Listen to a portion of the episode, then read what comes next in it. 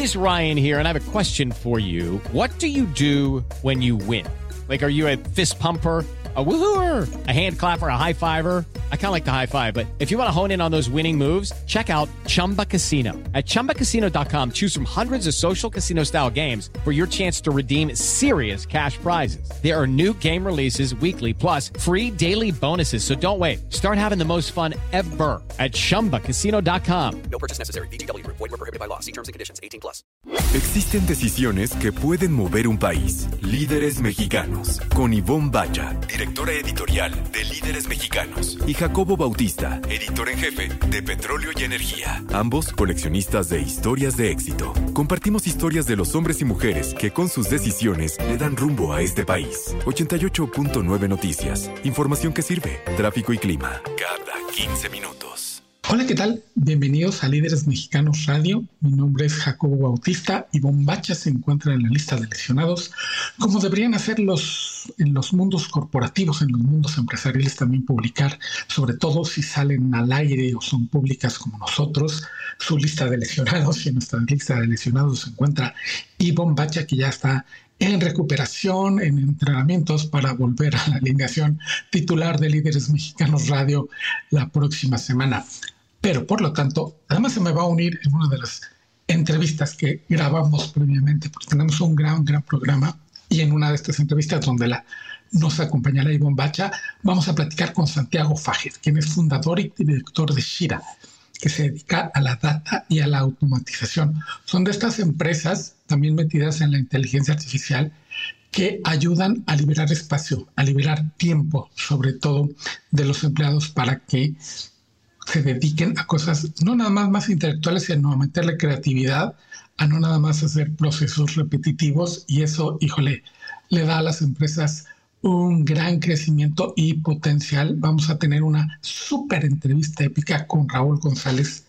Raúl González viene a hablar de uno de mis temas preferidos, ya que él es el director de Mezcal 33. Nos va a platicar cómo este mezcal, a quien diga que no le gusta el mezcal, lo reto a probar mezcal 33. Hay una gran posibilidad de que si no le gusta el mezcal, el mezcal 33 con el perfil que han creado para él, les guste. Pero bueno, ya nos contará Raúl sobre el segmento del mercado de destilados al que quieren llegar y donde están teniendo mucho éxito, no nada más en México, sino en el extranjero. En nuestra sección de anécdotas les voy a contar de las visitas a la UNAM, donde yo estudié, pero lo especial que significa para un exalumno regresar a su alma mater, no necesariamente a mi facultad, donde nunca he regresado curiosamente a hacer entrevistas, pero a otras donde tengo no nada más afectos, sino a gente que admiro muchísimo en este espacio que es Ciudad Universitaria, que bueno, ya les contaré porque es un oasis realmente aquí en la Ciudad de México. Vamos a escuchar en su cápsula a Carlos Herrero, nuestro super experto en comunicación. Y finalmente vamos a cerrar nuestro programa con dos recomendaciones de streaming de documentales mexicanos que afortunadamente se están abriendo espacio en estos servicios de streaming. Los documentales mexicanos siempre han sido muy buenos, pero no, no encontraban espacios, digo, las salas de cine es complicadísimo. Por ahí había un garbanzo de alibra en, en algún caso de directores ya consagrados en este arte del documental, que parece más periodístico, pero tiene mucho de cine, en esta mezcla de los dos ya hay dos productos mexicanos que están teniendo además muchísimo éxito en dos servicios de streaming, además diferente. Y bueno, sin más, pues vamos a nuestra primera entrevista del día. Líderes mexicanos, un espacio para compartir y coleccionar historias de éxito. 88.9 Noticias, información que sirve. Y Jacobo Bautista, ya tenemos aquí a nuestro primer invitado de la noche, ya sentadito ahí en nuestra sala de Zoom y me da muchísimo gusto que así esté, porque vamos a tener una plática bien padre con él. Él es Santiago Fager. Santiago es eh, fundador y director ejecutivo de Shira. Santiago, muchísimas gracias por estar aquí con nosotros en Líderes Mexicanos Radio. Gracias, Iván. Gracias, Jacobo. Al contrario, es un gusto. Oye, Santiago, eh, haces unas cosas bien padres, pero entre ellas, pues precisamente eh, fundar y dirigir Shira. ¿Por qué no nos cuentas tú un poquito de qué se trata Shira? ¿Qué es Shira? Claro, eh, en Shira lo, que buscamos es darle más tiempo al mundo. Esa es nuestra misión. Entonces, prácticamente lo que eh, nos interesa es que con tecnología podamos liberar el tiempo a la gente y eso implica que mientras más tiempo le podemos liberar a la gente, más creativas, cosas creativas pueden empezar a hacer, más trabajos eh, alternos, más empáticos, más de interconectividad con la gente. Y entonces podemos potencializar más el talento de, México y del mundo, ¿no? Entonces, desde, desde que nació Shira hace ocho años, eh, nuestra meta ha sido cómo le damos más tiempo a la gente, más tiempo a las empresas para que puedan hacer trabajos de más alto valor. Estamos en Líderes Mexicanos Radio, de 88.9 Noticias, información que sirve platicando con Santiago Fajer, fundador de Shira. Santiago, yo tengo en, en mi campo de acción ahora, que es el, el, mundo energético, varios ejemplos de lo que medio entiendo que es la, la inteligencia artificial, la automatización. Danos un ejemplo, porque luego es increíble el no darnos cuenta que algo puede ser automatizado y precisamente que nos libera del único recurso no renovable y yo creo que el más valioso que tenemos, que como dices, es el tiempo. Justo, y justo como, como comentas, el tema de automatización principalmente es replicar lo que hace este, los humanos en la, en la computadora en, este, de manera manual y la inteligencia artificial es replicar trabajos cognitivos que hacen los humanos. Entonces, todo lo que es trabajos que requieran inteligencia, eso es inteligencia artificial, que lo hacen las máquinas. Eh, desde una calculadora, una calculadora entra dentro del rubro de, inteligencia artificial, porque es un cálculo matemático que puede hacer una máquina, a diferencia de que requiere de inteligencia si, si utilizaría, o sea, si, si fuera este, hecho el cálculo por un humano, ¿no? Entonces, desde una calculadora, hoy lo, lo interesante es que podemos entrenar a las máquinas a que no solamente puedan hacer trabajos que requieran inteligencia, sino que pueden empezar a aprender por sí solas. Entonces, eso libera el campo que, eh, y, el impacto, que es lo que estamos viendo hoy en día, ¿no? Con ChatGPT, con tecnologías como Midjourney, predictivas, prácticamente, digo, esa es la definición para, para aquí los que están oyendo de manera muy simple. ¿Cómo replicar trabajos que, que haría un humano a través de, computadora? Eso es el, el, trabajo de la automatización e inteligencia artificial. Estamos platicando con Santiago Fajer, él es director ejecutivo y fundador de Shira. Eh, Santiago, me gusta muchísimo la perspectiva de, de, cómo tú ves este trabajo, porque nada tiene que ver con el miedo que daba hace algunos años o hasta hace algunos meses, podría yo decir, eh, todo este tema de la, de la inteligencia artificial, porque una cosa es pararte desde una perspectiva de la inteligencia artificial me va a quitar el trabajo y otra muy distinta es lo que tú estás planteando de te voy a dejar libre para que hagas cosas que la inteligencia artificial no podría hacer, que es imaginar, ¿no? Eso está padrísimo. Sí, y, digo, como cualquier tecnología y cualquier cambio en el mundo siempre genera pues eh, miedo, ¿no? Y pensamos en el peor escenario, que eso es muy bueno porque podemos adelantarnos a escenarios malos que pudiera tener esta tecnología y prevenirlos. Entonces, la, verdad, digo, un, gen padre de la, de la humanidad es eso, que podamos nosotros eh, pensar en el peor escenario que nos dé miedo. Y entonces así, lo importante es cómo blindamos esta tecnología para que se enfoque en potencializarnos en lugar de perjudicarnos, ¿no? Entonces, hay, desde nuestra perspectiva, nosotros estamos convencidos de el gran impacto que que va a tener esto para liberarnos el tiempo y hacernos más humanos, ¿no? Eh, nosotros tenemos una, una, una, fotito bien interesante donde este, pues estamos primero cazando, ¿no? Y, nos dedicamos 24 este, horas al día cazando para ver si sobrevivíamos. En cuanto inventamos, eh, el, humano inventó la tecnología del cultivo, empezamos a generar más cosas, ¿no? Y empezamos a, a trabajar en, en, la rueda, en el fuego, en este, matemáticas, empezamos a inventar más cosas. Y cuando logramos, eh, digo, y, y siempre siempre que hay una tecnología nos libera tiempo y empezamos a crear más cosas. Y hoy pues estamos atorados aquí eh, en la computadora y lo que va a permitir esto es chance que ya no necesitemos utilizar tanto la computadora y podamos regresar a los valores más humanos, que es la empatía, conexión, la creatividad, eh, siempre potencial y potencializar esta tecnología con más tiempo para crear más cosas. Y si pudimos ahorita ya llegar a la luna, tener esa conversación en Zoom que estamos teniendo, no me puedo imaginar lo que vamos a llegar a hacer con esta tecnología que nos va a liberar aún más tiempo. Estamos en Líderes Mexicanos Radio platicando con el fundador de Shira, Santiago Fager. Santiago, sé que hay mucha resistencia en el mundo, como decía Ivonne, que esto una de ellas es el miedo, el orden de entender la tecnología. Una vez que ya tus clientes ya probaron, ya te contrataron, ya les diste una solución, ¿cuál es la reacción más común?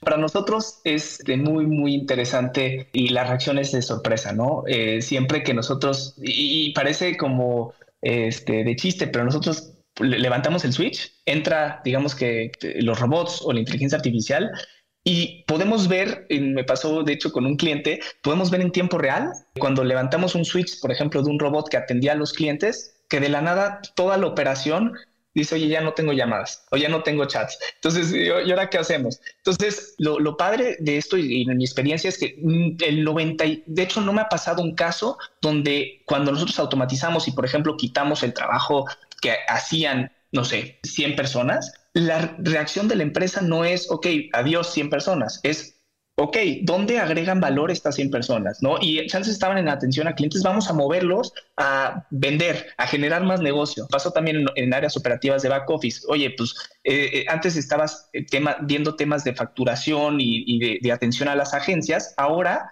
en lugar de nada más llevarles el trabajo, empieza a armar mejores relaciones y tú empiezas a ser una persona de ventas y de relacionamiento con estas empresas dentro, dentro de la organización, en lugar de solamente por atrás, recibiendo facturas, mandándolas a pago, ¿no? Entonces, esto es lo, interesante, que nosotros no me ha pasado un caso donde, la, donde las empresas han decidido, oye, pues voy a, a despedir a toda esta gente, más bien los eh, les dan los skills necesarios, los capacitan para tareas que generan más valor para ese negocio y así eh, la empresa se vuelve más competitiva. Por eso estoy tan convencido del beneficio que tiene esta tecnología. Claramente, como comenté, es, muy importante el regular los riesgos que tiene esta tecnología, pero como lo hemos hecho con eh, el Internet, donde salió el Internet, pues existían todos esos sitios, te puedes meter a comprar cosas ilegales y todo, y poco a poco pues, eh, las entidades empezaron a, regularizarlo. Y de esta misma manera pienso que va a pasar para la inteligencia artificial, y por eso estoy muy convencido de, porque lo he visto ahora sí que enfrente de mis ojos, cuando le damos el, switch y vemos cómo la operación se queda sin hacer los trabajos que hacían rutinarios monótonos todo el día a hacer trabajos que requieren de más interconectividad con el otro, con, un ser humano. Entonces está bien padre. Sí, la verdad sí está bien padre. Estamos platicando con Santiago Fajer, él es fundador y director ejecutivo de Shira. Oye, Santiago, y de, y de costos, porque también eso han de preguntar muchísimo y, y ha de ser una de las dudas más grandes. ¿No, ¿No le va a salir muchísimo más caro al empresario meterse a todo este rollo que seguir como está? La respuesta es no, por, eh, y, claramente en el corto plazo puede llegar a ser pues, más costoso en lo que eh, esta tecnología, porque también lo que yo le digo a, nuestros clientes, esta tecnología como es un, aprendizaje y va aprendiendo y pues, se va volviendo cada vez más inteligente, tiene un periodo de, digamos, de maduración. Entonces, en el muy corto plazo, sí, sí va a ser una inversión para los empresarios, pero en el mediano plazo, ya ni siquiera a largo plazo, en el mediano plazo va a ser sumamente necesario para seguir siendo competitivos en el mercado. Las empresas que no se apalanquen de inteligencia artificial van a dejar de ser competitivos por la cantidad de trabajo libre que puede generar esto. Y eh, nosotros hemos visto ahorros con empresas de arriba de 14 millones de pesos al mes, este, con una solución que les cuesta menos de 50 mil pesos al mes, ¿no? O sea, eh, son retornos de inversión ridículos que solamente esta tecnología puede, puede darles. Entonces, las empresas que no se apalanquen de esto, pues seguirían estando pagando esos 14 millones de pesos al mes y pues eh, se vuelven, los, sus precios estarían más arriba de la competencia y, pues ese es el, el, tema mediano. Antes solamente este, las empresas grandes, Amazon, Facebook, tenían acceso a esta tecnología, ¿no? Y la utilizaban para eh, beneficio propio, ¿no? Sabían exactamente qué te gustaba, te daban recomendaciones de qué te gustaba, no en Amazon y compras un producto, te daban este, recomendaciones de productos similares y, se y, ellos eran los únicos que tenían acceso a esta tecnología. Hoy eh, nosotros trabajamos con empresas medianas y grandes, y, pero hay empresas que están saliendo y tecnologías que ya se están democratizando para trabajar con pymes, donde pues ya el costo es muy accesible y el beneficio es muy grande. Entonces, eso sería lo que yo les diría a, los empresarios. Santiago, y precisamente para estos empresarios o simplemente para quien esté buscando soluciones, incluso para sus empresas, ¿en dónde pueden encontrar a Shira? Nos pueden buscar en shira.ai, en Google si ponen Shira con X y RA, ahí nos encuentran. Es la empresa que da más tiempo al mundo. Nos pueden buscar por ahí en redes sociales también como shira.ai. Santiago Fager, fundador y director ejecutivo de Shira, te agradecemos muchísimo estos minutos aquí en Líderes Mexicanos Radio. Al contrario, muchas gracias a ustedes, un gusto. Mi nombre es Jacobo Bautista. Les recuerdo, las redes sociales de Líderes Mexicanos son, en Twitter estamos como arroba líderes mexicano, sin la S porque la S no ocupo. En Instagram estamos como Líderes Mexicanos y en Facebook nos encuentran como revista Líderes Mexicanos. Hoy no está Ivonne Bacha, está, como decía al principio, en la lista de lesionados, pero ya está entrenando para integrarse nuevamente a nuestra alineación titular, que somos dos, Ivonne Bacha y un servidor Jacobo Bautista, quien les voy a contar de lo que significa para mí regresar a la UNAM cuando he tenido oportunidad de regresar, porque ahí estudié, a los institutos, sobre todo a los institutos, a hacer entrevistas, que a eso nos dedicamos en líderes. Ya lo he mencionado en este espacio, yo soy un astrónomo frustrado, entonces me gusta muchísimo entrevistar astrónomos, pero no nada más astrónomos hemos ido a entrevistar al director del Instituto de Arquitectura y al de Economía, y hemos ido al Instituto y a la Facultad de Economía, y siempre entrar a la UNAM, ciudad universitaria, para que nos escucha fuera de la Ciudad de México, pero también a los aquellos que dentro de la Ciudad de México nunca han estado en CEU, en Ciudad Universitaria al sur de la Ciudad de México. Por cierto, cerca de las oficinas de líderes, es como un oasis, es entrar no exactamente otro mundo, es un campus universitario enorme, gigante y precioso que parte de la avenida Insurgentes. Cuando vamos de sur a norte, vemos del lado derecho a Rectoría, al edificio de Rectoría, y a la biblioteca esta que tiene unos murales preciosos. Y del lado izquierdo, con un pedacito de mural nada más, está el Estadio Olímpico de Ciudad Universitaria. Y entrar ahí, o sea, salir de Insurgentes para ambos lados, pero sobre todo a, donde están los institutos y las facultades, es entrar a otro mundo. Entonces, por ejemplo, recuerdo llegar a entrevistar a Ricardo Poveda o a Manuel Peinbert, por cierto, dos de los mayores astrónomos que ha dado este país. Es como entrar en un oasis. La, el ambiente es como más pausado, las horas un poquito las marca el, el ambiente estudiantil de hora a hora, es decir, empieza a las 7, 9, 2, hay una pausa a la hora de la comida y luego los que toman clases en la tarde. Ese es más o menos el ritmo. Ese es, digamos, entre comillas, la urgencia que se vive dentro de Ciudad Universitaria, es llegar a esas horas. Entonces solo hay pequeños momentos de rush. Lo demás es, es muy pausado, es la vida académica y además cuando uno sale de clases es que no trabaja cuando no trabajo yo, que sé que muchos estudiantes sí. No hay gran prisa por regresar a la casa, es también el ambiente nuevamente pausado que se lleva un poco en la academia y luego adentrarse en estas grandes pláticas con estos grandes científicos, pues precioso para mí entrevistarlos y sobre todo regresar un poquito a la escuela a estos tiempos que para uno son más sencillos o fueron más sencillos porque no quiero decir que entonces no se viviera con cierto grado de estrés de entregar trabajos y demás, pero sí sin duda recuerdo si además la vida universitaria mantiene a quienes están dentro de la academia con un grado de juventud muy especial y si no vean o recuerden a sus maestros y en, la, en el ambiente profesional es muy distinto el, la vibra de, de, cada uno. Y hablando de mi historia profesional, yo estudié comunicación y uno de los grandes expertos en comunicación en México es precisamente a quien vamos a escuchar a continuación, a Carlos Herrero. ¿Qué tal? ¿Cómo están Ivonne y Jacobo? Un placer compartir este momento con ustedes y con su audiencia. Hoy me me gustaría hablar de un tema que es muy relevante y es el de la reputación. La reputación personal, la reputación social, la reputación empresarial. Como su nombre indica, reputación es la confirmación de un juicio ya establecido sobre algo. Cuando nosotros en nuestro, digamos, acto intelectivo, donde entendemos a alguien, escuchamos a alguien, vemos a alguien o escuchamos, vemos alguna empresa o marca, hacemos un juicio. cuando verificamos y comprobamos ese juicio, hacemos un acto de reputación. Por lo tanto, es la revalorización, la confirmación de un juicio.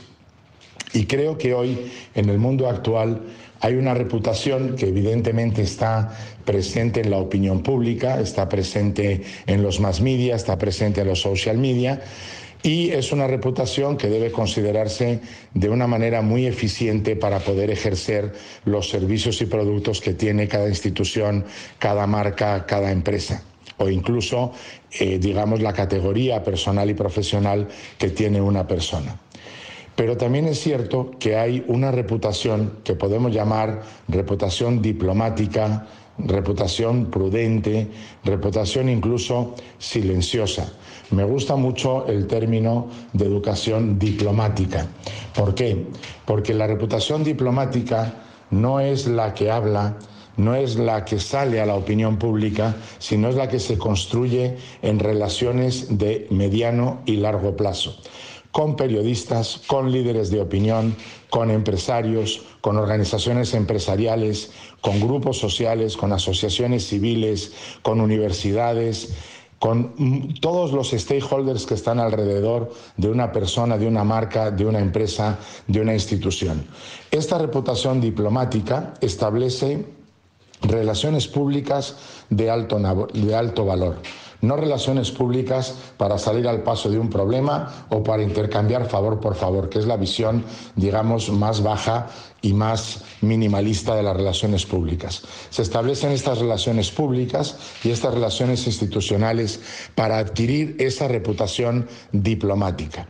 Es justamente el ejercicio de la diplomacia, establecer relaciones de mediano y largo alcance para que los países, las instituciones tengan una serie de elementos donde puedan crecer juntas. Y me gustaría añadir a este concepto, Ivonne y Jacobo, de la reputación diplomática, una reputación diplomática prudente. Siempre me ha gustado comentar, porque eh, estudié filosofía y lo escuchaba en mis tiempos de filósofo, que la prudencia es como el timón que guía el barco. Y ese, esa frase es de Tomás de Aquino, un eh, filósofo medieval de primerísimo nivel, y me gusta muchísimo porque el barco atraviesa tranquilidad, atraviesa tempestades, olas, tiene que llegar al puerto, y el timón es el que va llevando con inteligencia y con foco ese barco que llega a donde tiene que llegar o que va a donde tiene que ir. Una reputación diplomática y prudente fortalece continuamente la credibilidad de todo lo que hemos hablado.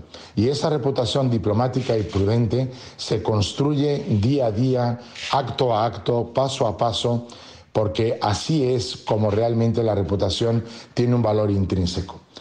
A partir de esta mm, reputación diplomática y prudente se construye una reputación que está en la opinión pública. Hay otros que hablan bien de mí, hay líderes de opinión que hablan bien de mí, la opinión pública habla bien de mí, se comentan situaciones y aspectos positivos sobre algo determinado.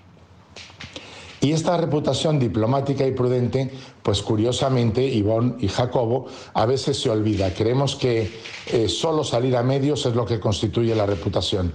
Y no, claro que la constituye y la fortalece, pero también hay unas relaciones públicas que hay que entender como unas relaciones que se establecen a largo plazo para fortalecer la reputación de todo lo que entra como stakeholder dentro de, de lo que se hace en una marca, una empresa, una institución. Es muy importante considerar esta reputación en estos dos niveles, la reputación de opinión pública y la reputación de carácter prudente y la reputación diplomática. Creo que todos los planes de reputación, todos los análisis de reputación, toda la consultoría de reputación debería tener clarísimamente estas dos perspectivas para construir una marca, una empresa, una institución a largo plazo con sus atributos fuertes, estables y que tengan el alcance que se requiere. Muchísimas gracias por este espacio de líderes, a ti, Ivonne y Jacobo, y muchísimas gracias a su audiencia. Un abrazo fuerte. Líderes mexicanos un espacio para compartir y coleccionar historias de éxito.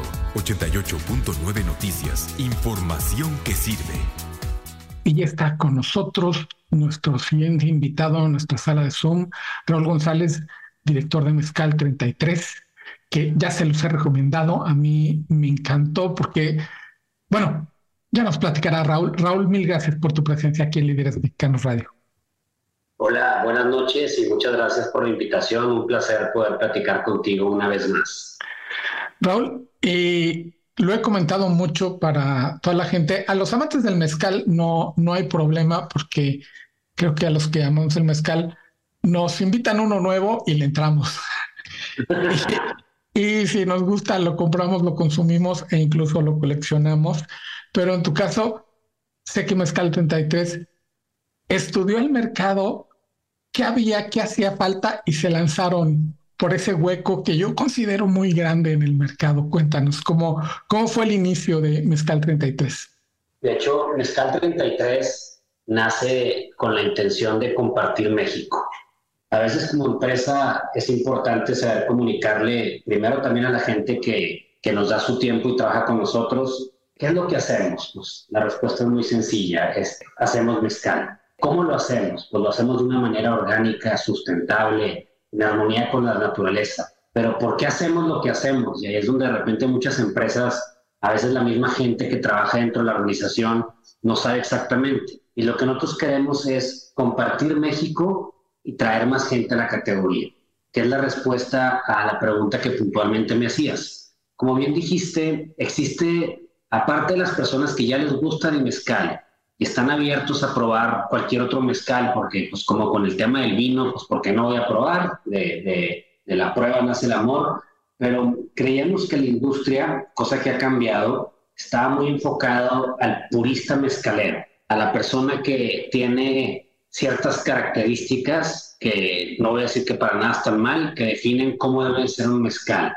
por ejemplo, hablando de la gradación alcohólica, un purista mezcalero, un mezcal que tenga un 45% o menos de alcohol, ya te dice, no, ese está muy, muy suavecito. Más que tratar de llegarle al purista mezcalero, que si ahorita el radio escucha se podría imaginar una pantalla o un cuarto, representa el puño o una mano. Y el universo de gente que puede consumir mezcal es todo el cuarto. Ahí vemos el éxito del tequila y definitivamente queremos que la gente vea. Algunos dicen que el mezcal es el hermano chiquito del tequila. O sea, a la gente que le gusta el tequila no les gusta que se diga que el tequila es como un mezcal, pero a final de cuentas los dos son derivados de, agave. Y lo que nosotros buscábamos era traer más gente a la categoría a través de un perfil más amable, sin que le restara las cualidades organolépticas a la planta. En Mezcal 33 somos muy románticos y muy poéticos y estamos enamorados de nuestro trabajo y de lo que hacemos y de la categoría de mezcal y la historia que tiene, pero también nos encanta la información. Y una de las cosas que también nos dimos cuenta, y nos lo dijo la información, y lo digo con todo respeto a todas nuestras radioescuchas, es que hoy en día las mujeres ya consumen más alcohol que los hombres. A la hora también de diseñar el perfil de Mezcal 33, sin gritar a los cuatro vientos, que es un mezcal hecho para las mujeres, definitivamente se tomó en cuenta el paladar de la mujer. Y lo vemos en la aceptación que ha tenido aparte de que también quisimos posicionar la marca a través de la calidad del producto en un nivel más premium. Pero para ser un poquito más objetivos en cuanto a cómo justificar el premiumness de la marca, pues nos gusta mandar el, el producto a los mejores concursos a niveles mundiales. Y en los últimos dos años me da mucho gusto que hemos recopilado seis medallas internacionales para el joven y siete medallas internacionales para el reposado. Hemos mandado los productos al International Wine and Spirits Competition de Londres, que es uno de los más reconocidos, no solamente para espirituosos, sino también para vinos, al concurso mundial de Bruselas, que tienen diferentes sedes a nivel mundial, que está muy padre, porque aparte del reconocimiento de la organización del concurso, el que tú puedas participar en diferentes zonas geográficas de, de nuestro planeta, te permite que diferentes paladares con diferentes experiencias e historias puedan probar el mezcal. Y por ejemplo, nos gusta mucho también uno que este sí es más del último consumidor, que se llama el Sip Awards. Y con mucho gusto te comparto que el reposado tuvo un doble oro y el joven tuvo oro, donde ahí sí lo prueba el último consumidor, que también es muy importante, porque a final de cuentas, pues no vas a vivir nada más de venderle a los sommeliers o a los mixólogos o a los grandes compradores o a los enamorados de los espirituosos, sino la idea del proyecto es llegarle al mayor número de gente posible. Pues como bien dijiste, sí lo que buscamos es traer más gente a la categoría, obedeciendo las características del mezcal, pero teniendo estas acciones que contribuyen a lo mismo. Estamos hablando con Raúl González, quien es director de Mezcal 33, del cual nos está platicando un poquito el perfil y lo que ha conseguido en el mercado extranjero, porque está, también que lo importan y, y hay también este gusto no tan ortodoxo, porque sé que los mezcales luego tienen muchísimos ahumados. Hicieron, a mí se me hace como el Fórmula 1 de los mezcales, que están por la línea rápida encontrando todo aquello que la gran masa puede apreciar.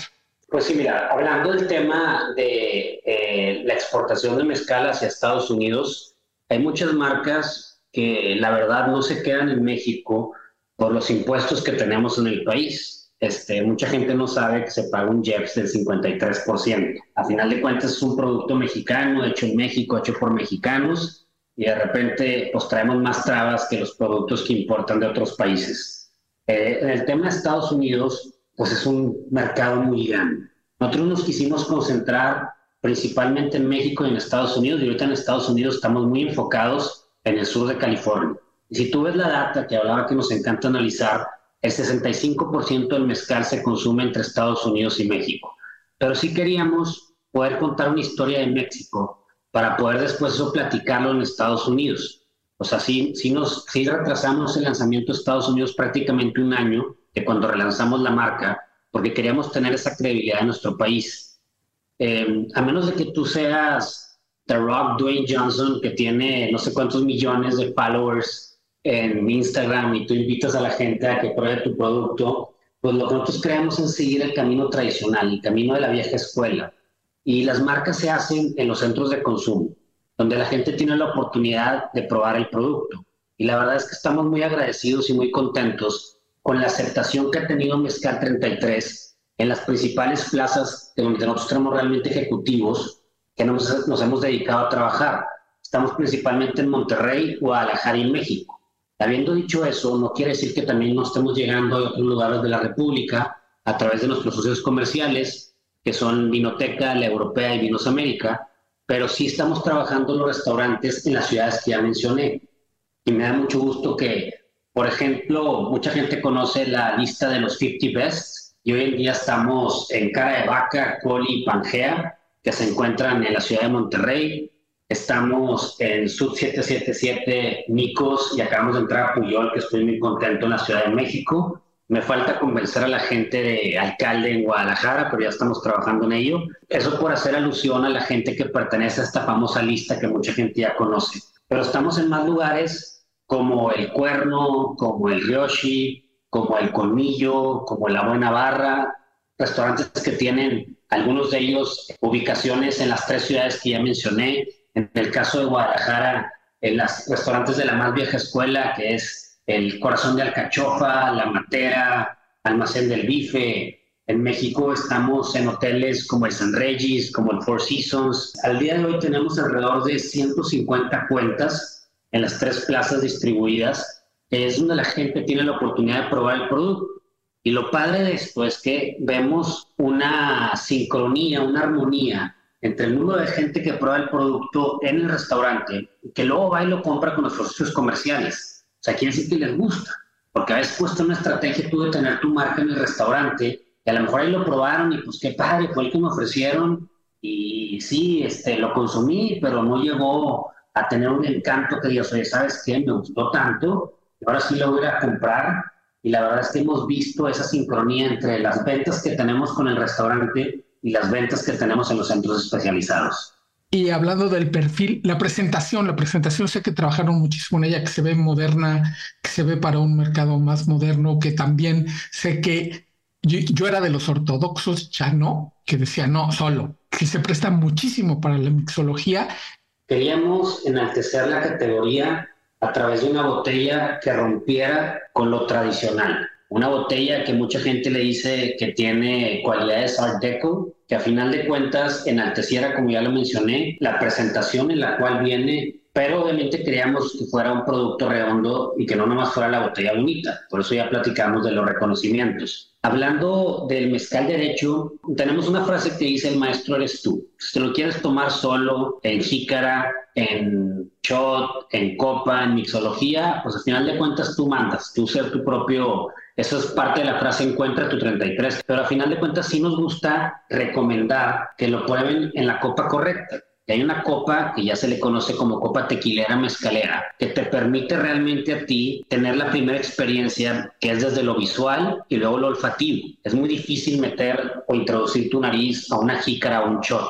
Y la verdad es que una de las cualidades del mezcal es que tiene propiedades aromáticas muy padres. Acuérdense que hoy en día hay alrededor de 200 especies de agave y se trabaja con 20. Entonces hay mucha, hay un abanico de diferentes temas que podemos percibir con la nariz a la hora de gustar un mezcal. Por otra parte, un día es la oportunidad de probarlo con un chocolate. El chocolate, si encuentras las notas que contribuyen al maridaje con, con, tu mezcal, pues va a exponenciar los temas aromáticos y gustativos. En el caso del joven, nos gusta recomendarlo con un chocolate que tenga notas cítricas. En el caso del reposado, nos gusta recomendarlo que tengan notas dulces o a caramelo. Hablando de la versatilidad del mezcal, la verdad es que estoy muy contento porque hemos empezado a hacer muchas experiencias en las cuales hay maridaje con el mezcal derecho. Mucha gente no conoce que el mezcal tiene cualidades para que tú degustes un platillo, así como con el vino. Y la verdad es que pues mucha gente rompe con la tradición.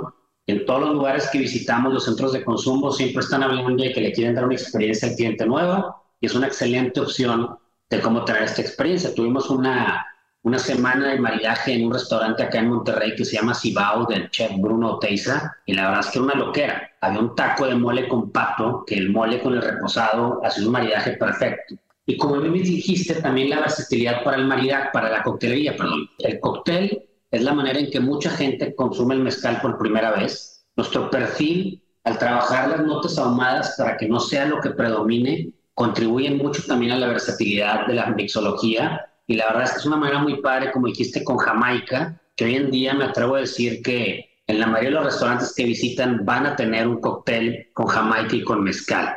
Viene una tendencia, sobre todo en los lugares premium, de la coctelería premium. La gente quiere saber qué insumos estás utilizando para el cóctel que les vas a ofrecer. Quieren saber si la jamaica es natural, si el jugo de piña es natural, si cualquiera de los insumos que utilicen, lo más natural que sea, y también quieren saber qué destilado estás utilizando, no el que comúnmente se le dice como de bateo. El comensal está dispuesto a pagar la diferencia por un producto que sepan que es de calidad y obtener un cóctel de calidad. Estamos hablando con Raúl González, quien dirige Mezcal 33, que el mezcal per se trae una esencia así como mágica, mística, y el número, sé que también por ahí no es casualidad, no es un número que se les ocurrió.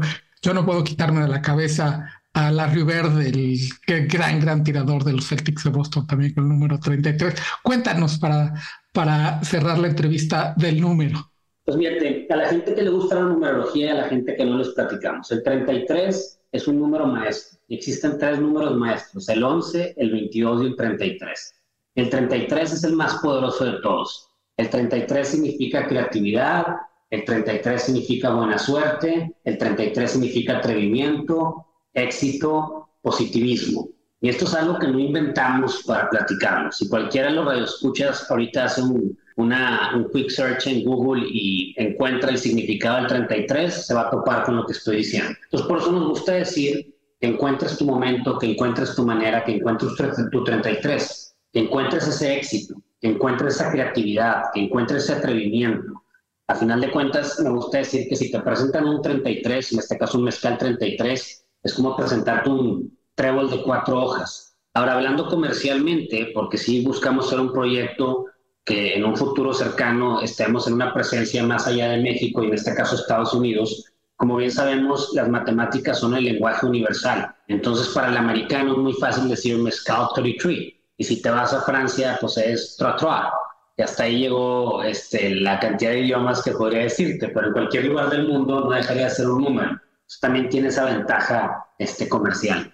Pues Raúl González, director de Mezcal 33, muchísimas gracias por, por tu presencia y por tus conceptos y por presentarnos al Mezcal 33 aquí en Líderes Mexicanos Radio. Muchísimas gracias a ti por la invitación. Espero que puedan encontrar su 33. Pues muchísimas gracias. Mi nombre es Jacobo Bautista y Bombacha nos va a acompañar la siguiente semana cuando esté de regreso en la alineación titular de este programa. Mientras tanto, yo, que soy Jacobo Bautista, les voy a recomendar un par de documentales que están en los servicios de streaming. Y es que el documental mexicano, híjole, son muy buenos, suelen ser muy buenos, pero a menos que sean presunto culpable, este documental de Roberto Hernández de 2008, que tuvo muchísima prensa, muchísimo apoyo de los medios, porque trataba un tema de injusticia en el sistema judicial, hizo muchísimo ruido, buenísimo el documental.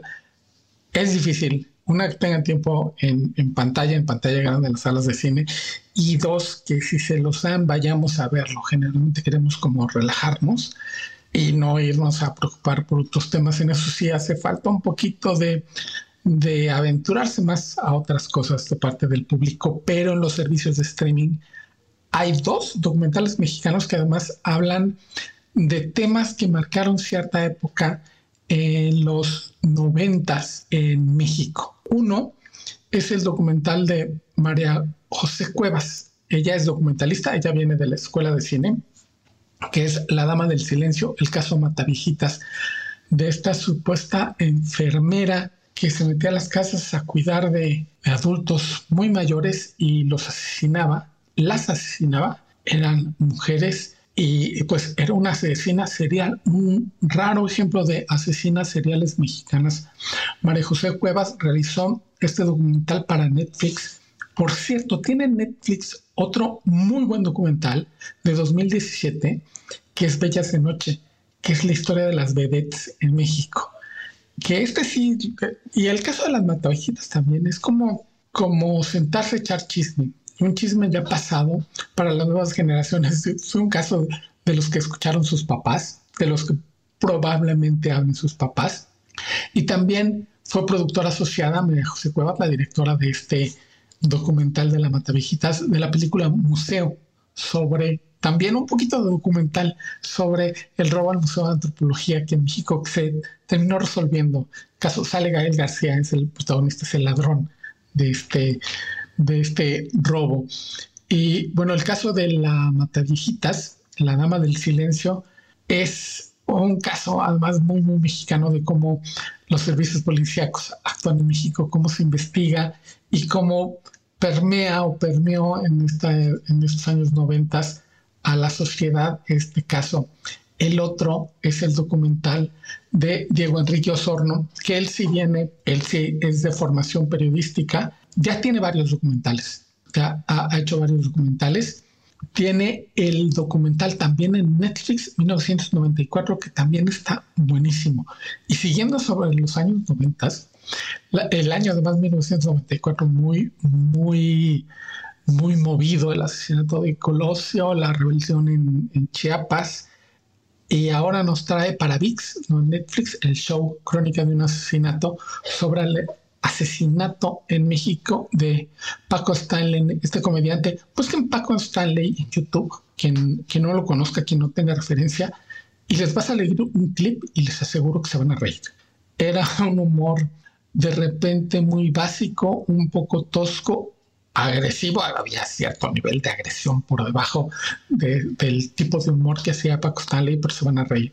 Era un tipo encantador y lo asesinan una mañana cualquiera a las 12 del día en la Ciudad de México. Hay un chiste entre los que se cuenta de mi generación. Yo tengo 50 años cuando pasamos por Periférico Sur frente al charco de las ranas. El comentario es, aquí mataron a Paco Stanley.